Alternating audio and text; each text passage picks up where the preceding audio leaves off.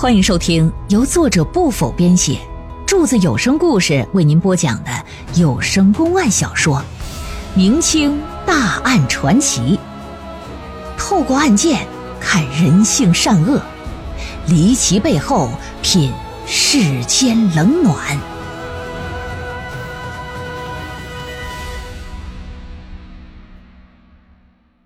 永善杀官除奸案第三回。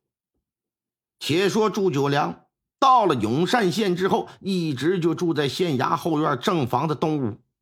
他的四个贴身仆人则是住在正房院子里的东厢房。为了避免歹人夜晚暗害，表面上祝九良还在正房住。但是等到夜深人静之后啊，他就悄悄的换到东厢房了。哎，跟四个贴身保镖搁一起同住。不止如此，到了晚上，祝九良还会让仆人在正房东屋的床上，在床帘的内侧悬挂上五支沾满黑墨的毛笔；在不住人的西厢房卧室的床帘内侧呢，悬挂五支沾满朱墨的毛笔。对此啊，这四个保镖也不明白，心说：“老爷这什么意思呢？”那老爷让干，咱就干呗。祝九良啊看出他们的疑惑来，就告诉他们说：“除非害人的歹人不出现，否则到时候他们就知道那笔的作用了。还有就是什么呢？他让这四个贴身的保镖没事的时候，注意观察县衙里所有人的一举一动。”看看有哪些人会偷偷靠近正房这边有不轨的举动，还交代啊，事无巨细呀，啪当当当当当，吩咐下去一一番。四个贴身的保镖自然不敢怠慢呢。通过一段时间的观察，你别说啊，还真发现有那么几个人鬼鬼祟祟的，经常跑到正房这边来，趴在正房和东西厢房的窗户啊，就往里看。保镖一看这是个情况啊。赶紧汇报给老爷呗，老爷也没声张，而是暗自记在心里，并让他们接着留意观察。你作为一个知县，祝九良显然不能把所有心思都放在如何防止别人暗害上。永善县作为一个建县还不足一年的新县城，而且又是地处少数民族地区，他是有大量安抚教化的工作要去做呀。由于跟六房房首来往密切，老爷对他们也挺器重的。不仅县里的大事小情找他们商量，哎，他们也会主动啊向祝九良呢献计献策。除此之外，这几个货呀还会引导老爷怎么去敛财去。对此，老爷对他们直言不讳的就说：“说我呀能够担任这知县，可是花了不少真金白银的。”如今已经坐上知县的位置上了，那自然要把先前的投资我得先捞回来吧。啊，老爷还说了，说正所谓人为财死，鸟为食亡。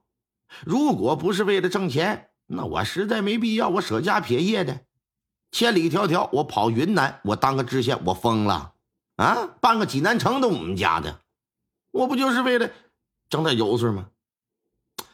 六房房首一看，老爷都跟他们唠这嗑了，这是交了心了，哎，就就开始想方设法的帮着老爷去捞钱去。其中用的最多的办法就是到处诬陷抓人呢，然后利用打官司的机会大肆捞取好处。你就这么说吧，也就是短短半年的光景啊，四五千两银子打着滚的就进了祝九良的腰包。值得一提的是什么呀？这六房房首啊，只帮祝九良捞钱，哎，他们从来不搁中间拿任何的好处。啊，这一点让老爷挺感动啊，称他们是忠心耿耿，因此对他们也是更加信任啊，更加的重用。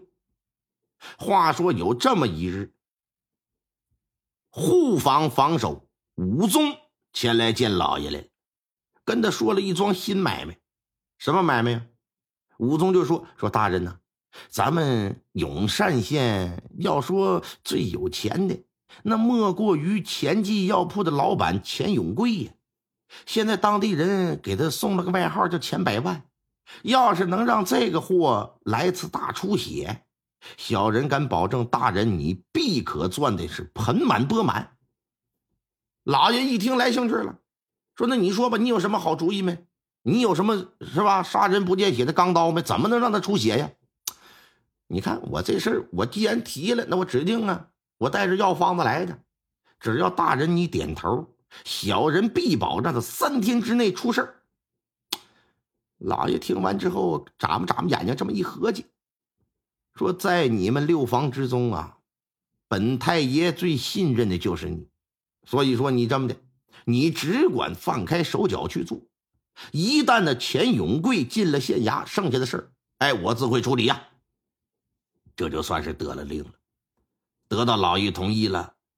两天之后，便有人一纸诉状告到县衙来了，说啥呀？”说钱记药铺的老板钱永贵勾结土匪，横行乡里，无恶不作呀，请官府要严惩他。老爷一看，这不是来活的吗？赶紧的吧，把钱老板就给传唤到县衙进行盘问来了。那人家没干的事啊，钱永贵是死不承认呐。这老爷一看你嘴还挺硬，来呀，给我用刑！上去丁刚五四的打了三十大板。但是人家是依旧不招啊！老爷一气之下就把这钱老板给打入了大牢了。在大牢之中啊，老爷让狱卒向这个钱永贵啊传话，表示什么呢？依照大清律例啊，只要勾结匪盗，无论是否参与强盗行为，无论有无赃物，一律会被斩首的。你姓钱的要是不想死。你赶紧的吧，让你家里人想想办法活动活动吧。钱永贵一听这个，本来就觉得自己冤枉，这他妈的怎么还要掉脑袋呢？哎呀，我的天，那不行啊！这这这这，赶紧的吧，让狱卒通知家属来见自己来，然后吩咐家人说，不管花多少钱，赶紧的，先把我整出去再说，赶紧给我救出去。那你这肯花钱，啥事儿都好办了，那就都不是问题。就是奔你钱去的，最终啊，有钱家给老爷送了五千两银子之后，祝九良以事实不清、证据不足为由，就把这钱永贵啊给放了，一下子进账五千两，那老爷的心情可想而知啊，特意在衙门里摆下一桌丰盛的酒席呀，来款待武宗他们呃六房的这些个房首。酒席宴前，七个人推杯换盏，谈笑风生，是好不快活呀。由于散场时已经很晚了，这几个货呢又都喝了不少的酒，祝九良啊就没让他们走，而是把他们全给留下来，让他们住前院两间厢房。祝九良则是在仆人的搀扶之下呀，回了正房休息去。到了子夜时分，也就是后半夜将近一点的时候。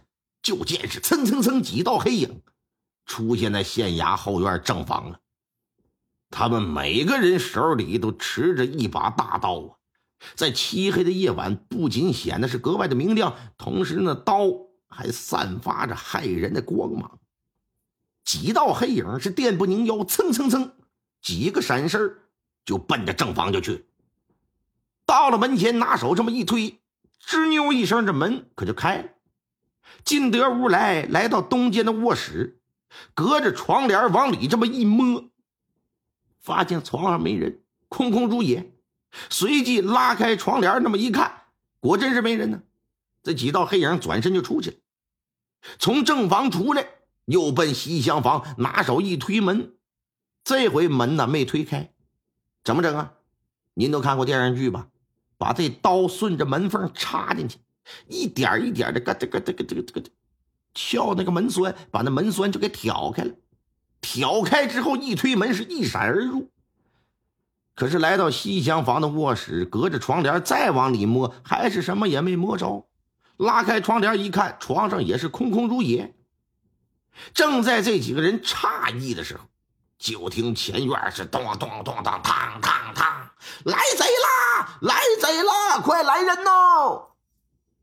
听到这有人喊喝呀，这几道黑影迅速的跑出西厢房，把房门就给带上，快速的奔着前院就往前跑。这又敲锣又打鼓又叫喊的，县衙里所有人就都被惊动。老爷从后院来到前院，就看六房房首从厢房里边一个个打着哈欠，揉着眼睛就出来了。啊呵！哎呀，大人呐，出出什么事了？这这，哎呀，这睡得正香呢。哎呀，刚要和白娘子游湖借伞。呃，不知道啊，本官也是被锣声和喊叫声惊醒的。到底怎么个事儿？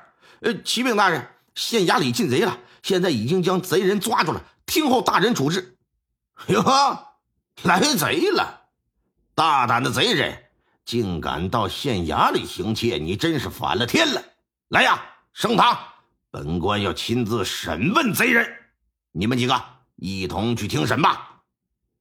县衙大堂之上，赵立手持着刑杖站立两旁，六房防守呢站在桌案的左侧。随着老爷转屏风入座。漆黑的大堂之中，一瞬间，灯油火把这么一长起来，可就亮堂。老爷拿着惊堂木，啊，啪的往桌子上这么一拍，来呀，速速将那贼人给我押上大堂。